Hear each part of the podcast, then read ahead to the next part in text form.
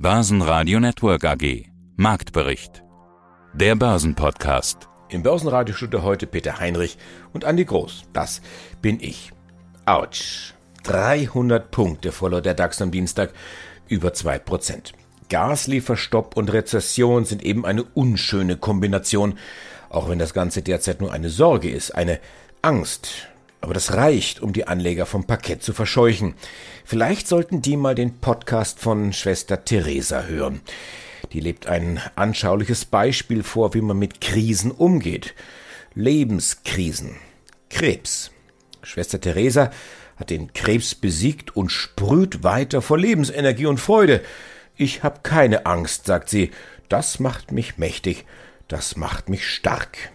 Einen kurzen Auszug hören Sie gleich im Anschluss an diesen Marktbericht und das vollständige Interview bei uns im Programm bei börsenradio.de.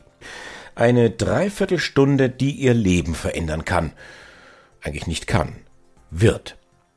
Auch Börsenaltmeister Heiko Thieme hat wundervolle Tipps, in diesem Fall eben Investmenttipps, und auch Vermögensberater Uwe Eilers spielt die Optimismuskarte und erteilt Sorgen um Rezession und Kriegsfolgen eine Abfuhr.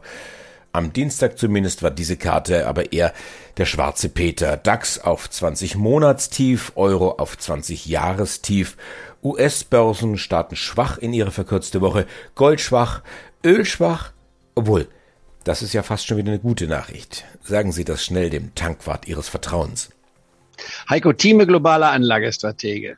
Heiko, BASF, das ist für dich nicht nur irgendein Unternehmen, das ist für dich das beste Chemieunternehmen im Sonnensystem. Und das trotz der schwierigen und angeschlagenen Gasversorgung. Wie kommt das?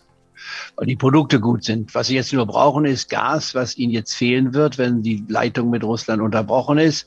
Und das wird man schaffen. Das dauert Zeit, das ist zu überwinden. Der Kurs kann dementsprechend noch fallen. Sie steht nicht bei mir auf der aktiven Akkumulierungsliste, sondern ich würde noch etwas abwarten hier.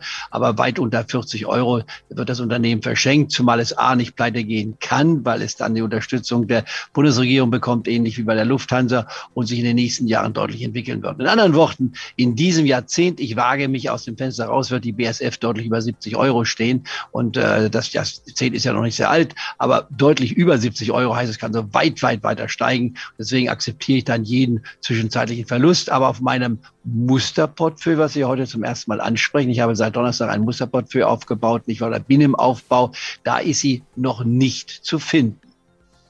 Die Situation an der Börse insgesamt ist ja momentan sehr, sehr schwierig. Wir sind seit Wochen, seit Monaten in einem Bärenmarkt. Also so gesund sieht das nicht aus. Was hilft? Gesund beten vielleicht?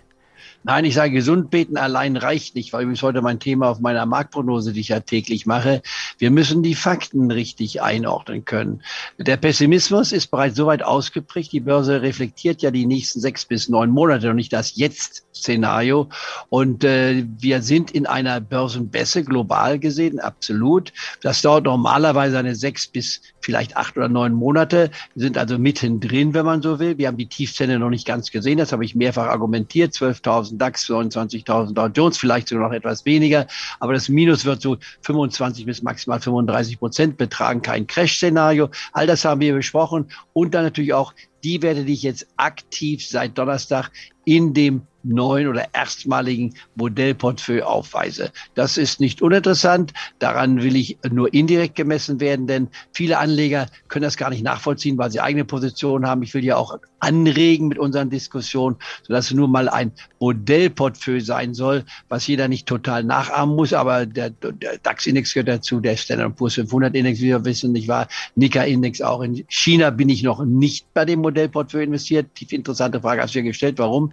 Weil seit meiner Empfehlung ist dieses Papier fast 20 Prozent gestiegen. Und ich kaufe keine steigenden, ich kaufe fallende Werte ein in der Erwartung, dass sie steigen werden. Ich bin Uwe Eilers, Vorstand und Mitgründer der Frankfurter Vermögen. Es gibt ja eine ganze Reihe von großen Themen. Inflation, Energiepreise, Rezession, Zinsen, Klima, Russland, Krieg in der Ukraine. Kuschelmodus off, Bedeutet das auch Risk-Off? Erleben wir gerade einen weitreichenden Paradigmenwechsel an den Finanzmärkten? Paradigmenwechsel sicher nicht. Also das sind Bewegungen, die wir haben, die eigentlich, so komisch das klingt, normal sind. Diese hatten wir schon vielfach, sei es 2001 bis 2003, 2008 bis 2009. Also es ist nur so, dass wir andere Gründe da haben.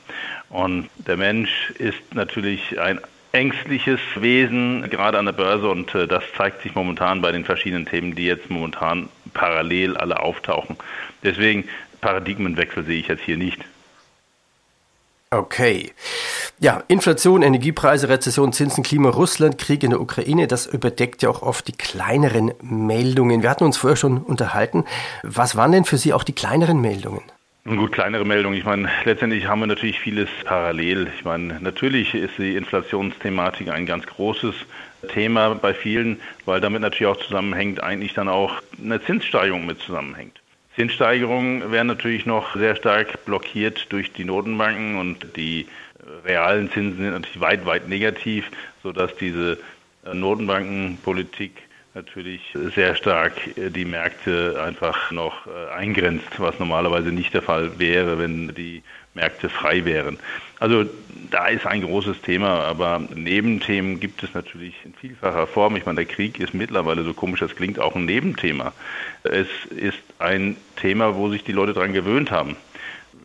Da wird nicht mehr groß darauf reagiert aktuell, was da passiert, ob da jetzt eine Stadt eingenommen wird in der Ukraine oder nicht. Da passiert nichts mehr an der Börse deswegen, weil das ist alles mehr oder weniger ein Nebenrauschen.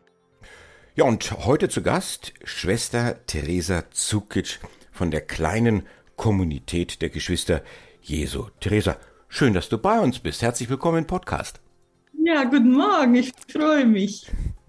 Eine Nonne, die Lebensfreude predigt. Wir wollen dich natürlich kennenlernen. Das Leben hat ziemlich brutal bei dir zugeschlagen, die Diagnose Krebs. Was hat das mit dir gemacht? Hat das nicht Zweifel dann auch in dir geweckt? Der, der Gott, der dich gefunden hat, warum macht er mit dir sowas?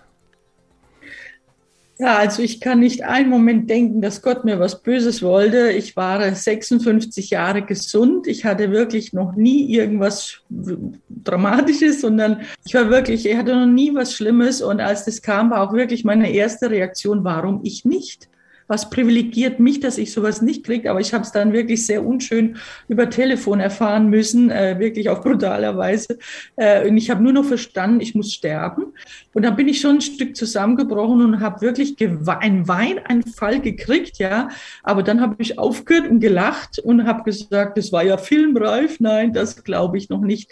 Gott hat das letzte Wort. Und das war wirklich interessant, dass ich äh, erstmal so reagieren konnte und dann äh, habe ich gedacht, nein, Gott hat wirklich das letzte Wort. Ich, ich glaube das einfach wirklich noch nicht, dass das einfach nur so geht, weil sie haben mir wirklich keine viel Hoffnung gemacht äh, haben noch nicht mal über die Nachtherapie gesprochen. Also irgendwie hatte ich den Eindruck, die, die denken, ich überlebe nicht mal die äh, OP. Und, und dann war ja wieder dieses, wo ich sage, Gottes Heiliger Geist, diese Fügung, dass ich mich dann wirklich natürlich tagelang in so einem äh, wirklich rauf und runter, ne? so wirklich eine Welle, also oder, oder als Bild, ich äh, surfe ja zum ersten Mal und muss eine Monsterwelle runter. So kam ich mir vor, ja. Und dann fiel mir plötzlich ein, wie ich da eben so nachdenke, eine Ärztin, bei der ich mal einen Vortrag gehalten habe und ich schaue auf Facebook nach, ist sie, ist sie Gynäkologin. Ich wusste nicht, dass sie Gynäkologin ist und ich schrieb sie an und die rief sofort zurück und sagte, Theresa, erinnerst du dich, als du von der Bühne kamst? Bei meinem 50. habe ich dir doch einen Doktor vorgestellt. Und habe gesagt, ja, ich weiß, aber ich weiß nicht mehr, wer das war. Und er sagte, das war Dr. Sehuli, der krebsführendste Arzt dieser Welt, der Chef der Charité. Und als der dich gehört hat und wie du weggegangen bist, sagte zu mir, Dr. Heidi sagte, Schwester Theresa, wenn man so stark ist und Klosterfrau und kein Kind geboren hat, könnte es sein, dass mal was in der Gebärmutter ist.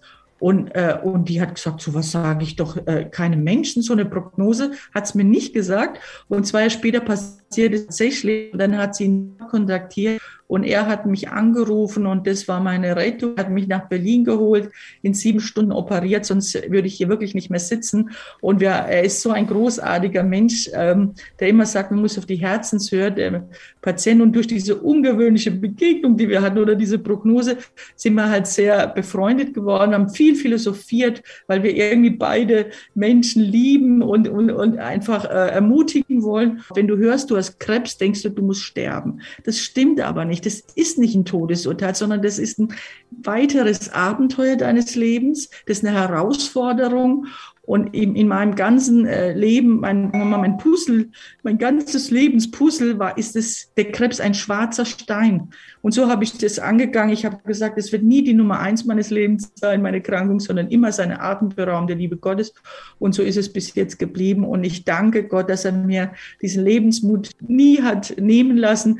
Ich habe verrückteste Sachen gemacht, während ich krank war. Und das hat mich ermutigt, weil ich wieder für andere und nicht um mich selber herumgekreist bin. Und ich glaube, das war das. Ich konnte Gott vertrauen immer und, das, und ich danke ihm dafür. Es war hart, aber ich bin dankbar. Ich kann Menschen noch viel mehr unterstützen. Börsenradio Network AG Marktbericht. Der Börsenpodcast.